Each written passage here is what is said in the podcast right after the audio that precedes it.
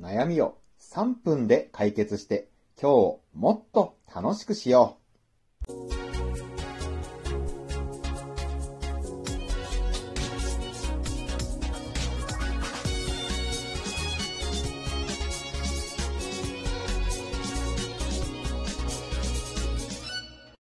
皆さん、こんにちは。ブックトーカーベンの読書シェアリングへようこそ。今回シェアするのは、樺沢志音さんの著書、行動最適化大全。樺沢志音さんは1965年、昭和40年、北海道札幌市生まれ。札幌医科大学を卒業後、アメリカ・シカゴのイリノイ大学に3年間留学。帰国後、東京に樺沢心理学研究所を設立しました。情報発信を通じてメンタル疾患、自殺を予防するをビジョンとし、インターネットのフォロワー累計は60万人以上、精神医学や心理学、脳科学の知識、情報をわかりやすく伝える、日本一アウトプットする精神科医として活動しています。シリーズ累計80万部以上の大ベストセラーとなった学びを結果に変えるアウトプット大全、学び効率が最大化するインプット大全など、累計36冊180万部以上の著書があるとのことです。そしてこの本には本書を読めばたったの3分で日常生活の9割の悩み、疑問、ストレスの解決法、対処法を学ぶことができると書いてあります。これは読まないわけにはいきませんよね。今回はこの行動最適化大全から私が学んだこと。1、攻撃してくる人には親切にする。2、やる気など存在しない。3、何を話すか、どう話すかよりも誰が話すか。この3つをシェアさせていただきます。1、攻撃してくる人には親切にする。職場にいるあなたを攻撃してくる人、宇宙の攻撃性からやってきた攻撃星人がいると本当憂鬱になりますよね。ただ、職場の人間関係など、あなたの人生においては一過性のものに過ぎません。樺沢志音先生も職場で知り合って10年以上交友がある人は一人もいないと書いています。あなたが会社を辞めたのに、ストーカーのようにあなたを追いかけてきてまで攻撃してくる人はいないでしょう。それなのに、あなたが帰宅してまでその攻撃成人のことで頭を悩ませているとしたら、あなたはその嫌な奴、攻撃成人を自宅にご招待しているのと同じです。やめましょう、そんなもったいないこと。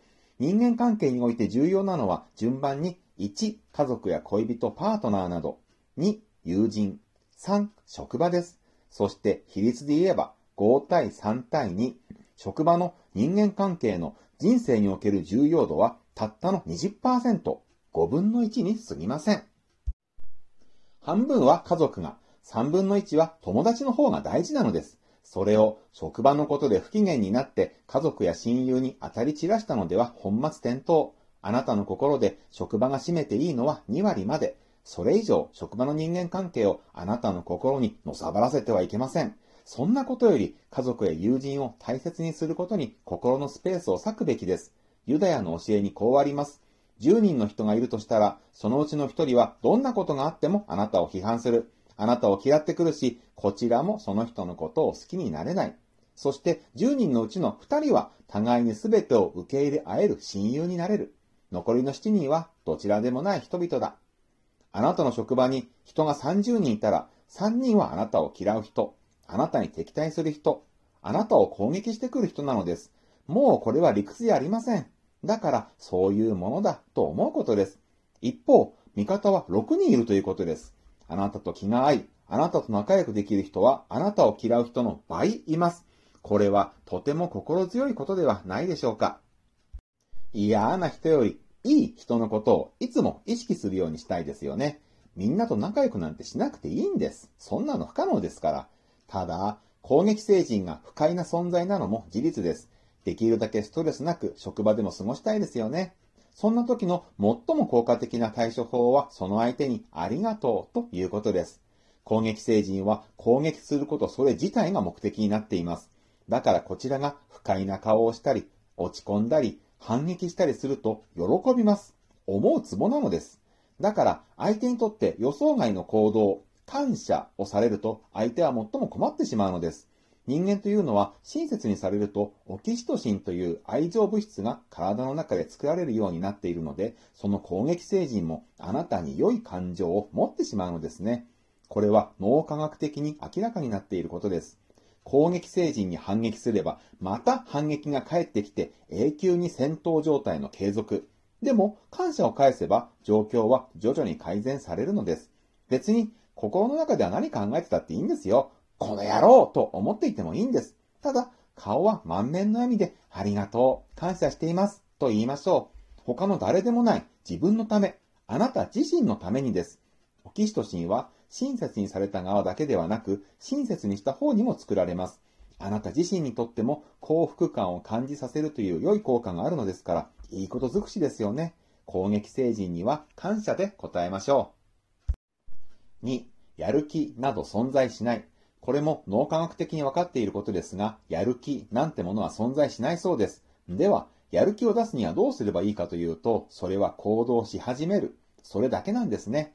行動し始めることがやる気スイッチを入れる方法なんです。5分だけやろうでもいいので、とりあえず始めましょう。もし5分やってそれでも続けられなかったらやめてしまって構いません。ただ、人間はいざ始めると勢いがついてエンジンがかかり出し、5分だけのつもりが1時間以上も取り組んだ、などということがざらにあるのです。これを心理学では作業興奮というそうです。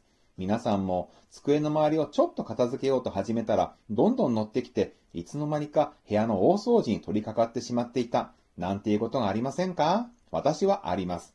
人間って行動が先なんです。というか、行動が全てなんですとも言い換えていい。行動するから気持ちが伴ってくるんです。例えば、これはこの本に書いてあったことではないのですが、ある俳優さんの話を紹介しましょう。その俳優さんは出演作品で心を病んでいる人の役を演じることになりました。心を病んでいる人の言葉や行動などを繰り返しやっていたわけです。すると、なんとその俳優さんは本当に心を病んでしまったそうなのです。行動が心に影響を与えてしまった例ですね。楽しいから笑うのではない。笑うから楽しいのだ。皆さんも一度は聞いたことがあるであろうこの言葉。これは真実です。行動が先。気持ちは後です。痩せ我慢であろうとも、辛い時ほど笑う。これこそが心が辛い現実に負けないためのコツです。行動が全てです。世界中のいろいろな民族に雨乞いの踊りがありますが、この踊りの成功率は100%だそうです。なぜか。雨が降るまで踊り続けるからです。成功するまで行動し続けるからなんです。私たちはいろいろなことに取り組みますが、うまくいかないとやめてしまうことが少なくありません。ただ、それ、もしかしたら雨乞いの踊りと同じかもしれません。明らかに方向性が間違っているとかなら別ですが、あなたが今取り組んでいることがあるのなら、頑張ってもっと続けてみませんか ?3、何を話すか、どう話すかよりも誰が話すか。メラビアンの法則というものがあります。我々が相手を目からの情報で55%、耳からの情報で38%、言葉で7%判断しているという研究結果から導き出された法則です。私たちは相手に何を話すかよりも、どういった表情で、どういった口調で話すかの方が大きく影響を与えているということなのですね。逆に言えば、言葉だけで伝えきれないニュアンスを耳からと目からの情報で補って相手に伝えているということなんです。ところが、これがもし電話となると目からの情報がなくなります。耳からと言葉だけで相手に伝えなければなりません。電話となると対面と比べてニュアンスが半分の以下になってしまうのですね。これが言葉だけとなったらどうでしょう例えばメールや LINE の文章だけ、目からも耳からも情報がなく、ただ文字だけ、言葉だけです。ニュアンスが全く伝わりません。伝えられないニュアンスを補う手段として絵文字やスタンプがあるのでしょうが、伝えられるニュアンスははるかに小さいものです。そんなつもりじゃなかったのに。ニュアンスが伝わらなかったことによる誤解から、メールや LINE の文章で大きなトラブルになったという話をもう随分前から見聞きするようになりましたが、メラビアンの法則による目からも耳からも情報がないために起きてしまうことなのですね。